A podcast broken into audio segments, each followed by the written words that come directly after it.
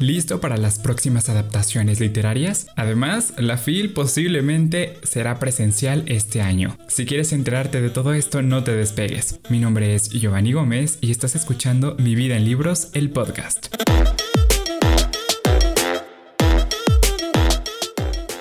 Hola amigos, bienvenidos una semana más a Mi vida en libros, el podcast. Estoy muy muy contento de estar aquí contigo, de traerte este nuevo episodio de Con punto y coma, que como ya saben, en esta sección es donde les doy las noticias más relevantes o más nuevas sobre el mundo literario. Y como ya lo dije al inicio de este episodio, pues bueno, hoy venimos con muchas adaptaciones y también con noticias sobre la fila.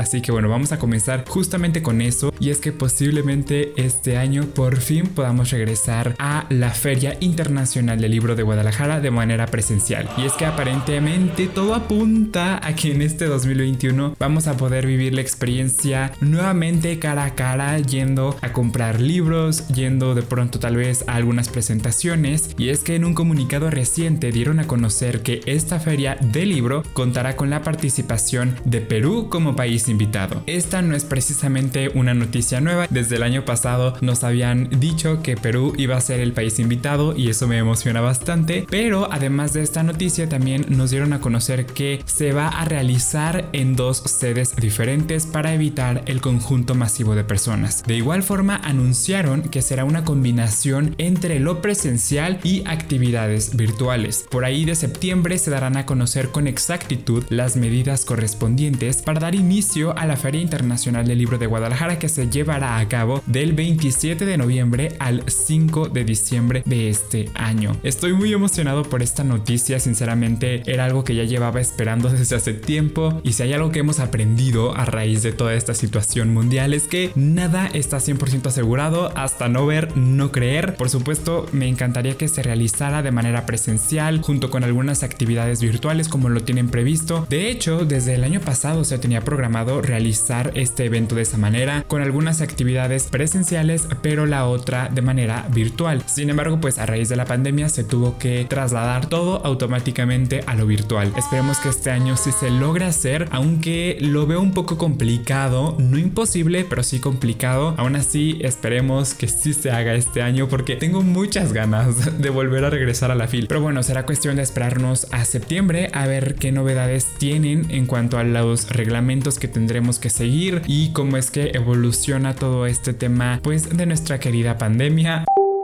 Ahora sí, agárrense porque a partir de esta noticia todas son sobre adaptaciones literarias. Y es que no sé por qué que la gente le encanta hacer adaptaciones. Digo, a uno como lector por supuesto que le encanta todo ese tema, pero oigan, creo que ya nos están saturando un poco de adaptaciones. Pero vamos a iniciar con Hairstopper. Otra vez vamos a hablar de Hairstopper y es que por fin han acabado de grabar la primera temporada. Hace no mucho tiempo les hablé sobre las primeras noticias noticias de los protagonistas de esta historia, que como sabemos va a ser una adaptación de Netflix de la novela gráfica de Alice Osman. Ahora la autora ha confirmado a través de su cuenta de Instagram que han terminado de grabar la primera temporada diciendo lo siguiente. Hemos terminado la primera temporada de Hairstopper. Han sido los tres meses más raros de mi vida. La historia de Nick y Charlie comenzó como un cómic dibujado a mano en un cuaderno de bocetos de una libreta como una distracción. Y ahora hemos acabado de grabar una serie basado en ellos. Gracias a cada persona que ha colaborado para hacer esta historia realidad. Como ya lo comenté en episodios pasados, Hairstopper tendrá 8 episodios y contará la historia de amor entre Nick y Charlie, dos adolescentes que se hacen amigos tras sentarse juntos en clase. La serie construirá su relación en una historia que cubrirá muchos temas como lo son la salud mental, la típica salida del armario y aprender a ser uno mismo. Esto me emociona mucho porque con la grabación de la serie finalizada, pues el estreno de Hairstopper se ve cada vez más cerquita, más próximo a nosotros, aunque de momento Netflix, quien es la plataforma que está realizando esta serie, no ha confirmado ninguna fecha de publicación, no ha lanzado tampoco ningún teaser ni nada, pero bueno, eso ya está muy próximo, así que estoy muy emocionado por ver qué nos tienen preparado para esta primera temporada que estoy seguro no va a decepcionar. Hablando de decepciones y de dudas y de noticias vagas, hablemos ahora de Hush Hush, esta adaptación que desde que se anunció ha tenido altos y bajos, ha generado un montón de expectativa, pero ya como que los lectores no saben si ilusionarse o no. Pero bueno, recientemente el CEO de Nickelodeon ha arrojado un poquito de luz sobre la adaptación de la saga Hush Hush, que había sufrido de pronto algunos altibajos, como te comento, y se encontraba en pausa de hecho desde hace bastante tiempo. Pero después de la incertidumbre que ha envuelto a la adaptación de la historia de Nora Patch, parece que los fans no tendrán que esperar mucho más para poder ver esta película. Y es que Brian Robbins, quien es el CEO de Nickelodeon, ha desvelado por fin en una entrevista con The Hollywood Reporter que la adaptación está programada para su estreno en Paramount Plus el próximo año. Para aquellos como yo que no hemos leído el libro, pues igual te voy a contar un poquito de qué trata por si te llama la atención. Y es que Hush Hush sigue la historia de la estudiante de secundaria de 16 años llamada Nora Gray. Nora se hace amiga del nuevo e intrigante estudiante llamado Patch y se siente atraída por su encanto en contra de todo su juicio. Cuando Nora comienza a buscar respuestas sobre quién es realmente Patch, queda atrapada en el punto de mira de una antigua batalla entre ángeles caídos e inmortales. Una lucha que llega a amenazar su vida y que a su vez revela un secreto impactante sobre su propia identidad. La producción está programada para comenzar a finales de este 2021, sin embargo no se sabe nada acerca de si se producirán algunos cambios en el reparto, en el cual ya se había confirmado la actriz principal que sería Liana Liberato y el actor principal quien es Wolfgang Novogratz, que cuentan como te digo por el momento con los papeles protagonistas. Sin embargo, bueno, pues ya tenemos nuevamente noticias sobre esta adaptación, ya se ve un poquito más como formal el asunto, sin embargo, pues todavía nos falta mucho por avanzar y para tener ahora sí que la adaptación más cerca.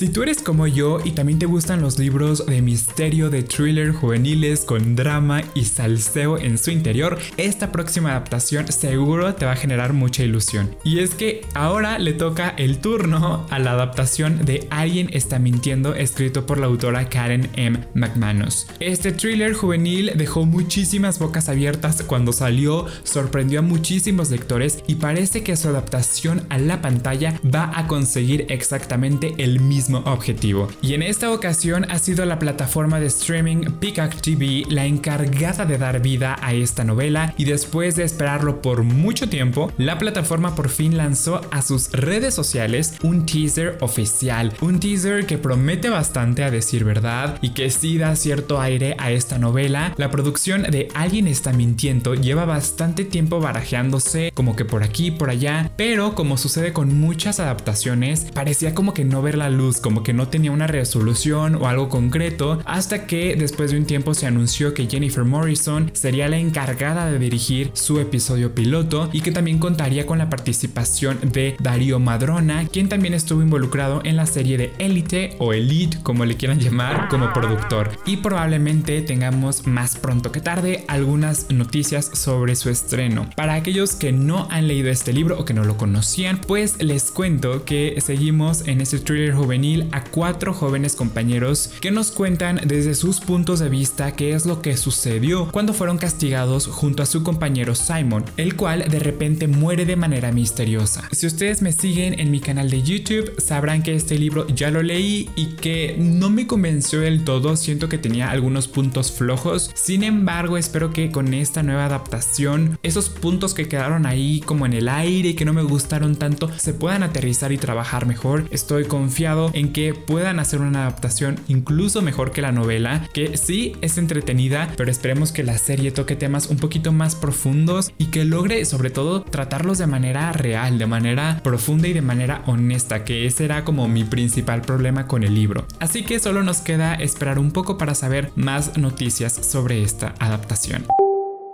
Y hablando de esperar un poco para tener ciertas filtraciones, vámonos con la siguiente noticia y es sobre la serie de El Señor de los Anillos. Híjole, ¿qué onda con esta serie? El rodaje de la serie de El Señor de los Anillos para Amazon ha sido uno de los más secretos de los últimos tiempos, definitivamente, porque durante sus 18 meses de producción no ha dado pie ni siquiera a imágenes filtradas, no ha dado noticias por aquí y por allá, todo ha sido súper secreto. Sin embargo, parece que por fin se han filtrado nuevos detalles. The One Ring reporta que ha podido verificar la mayoría de detalles con una fuente relacionada con la producción de la serie y los ha dividido en tres como apartados o en tres temas importantes. Número uno, los derechos y Tolkien Estate. Número dos, detalles sobre la producción. Y número tres, detalles sobre los medianos, elfos y enanos. Se dieron a conocer muchas filtraciones, sin embargo aquí te voy a dar como las más importantes o las que considero más llamativas sobre cada apartado, porque si no sería un episodio súper largo. Pero bueno, en el primer apartado que son los derechos y Tolkien Estate. Resulta que el Tolkien Estate, quien es la organización legal que controla y gestiona el patrimonio de J.R.R. Tolkien, parece estar más involucrado en la producción que en adaptaciones anteriores de El Señor de los Anillos, como lo son pues ya las conocidas películas. Otra de las revelaciones y filtraciones que se dio es que hubo tres académicos expertos en Tolkien en el set de grabación durante la producción. Y otra de las filtraciones es que Tolkien Estate está muy contento por el progreso de la serie y pues obviamente como está muy involucrado, parece ser que promete mucho. En cuanto a detalles sobre la producción, se desveló que desde The One Ring sugieren que la narración de la serie puede estar construida a través de saltos en el tiempo o desde diferentes perspectivas históricas. Pero esto tan solo son meras especulaciones de momento, ¿de acuerdo? No hay nada confirmado.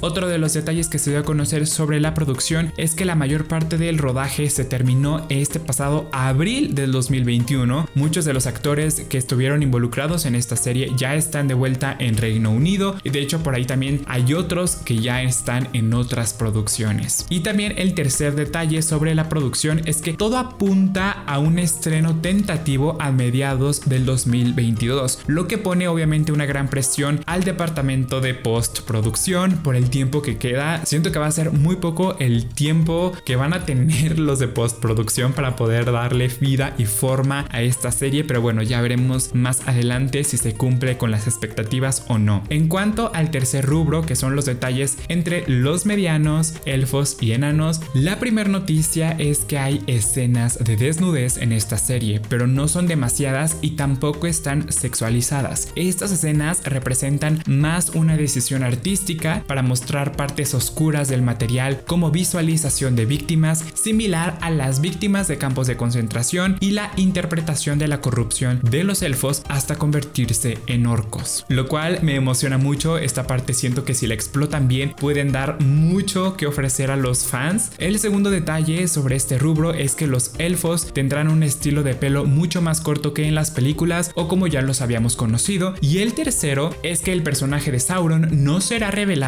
en la primera temporada, esto con la finalidad de dejar a los fans con más ganas de más contenido. Entonces, aparentemente esta serie va bastante bien, la están trabajando de manera detallada, de manera específica, promete mucho y por lo que podemos ver no solamente viene con una temporada, sino que posiblemente vamos a poder tener dos o hasta tres temporadas, quién sabe, a lo mejor hasta más.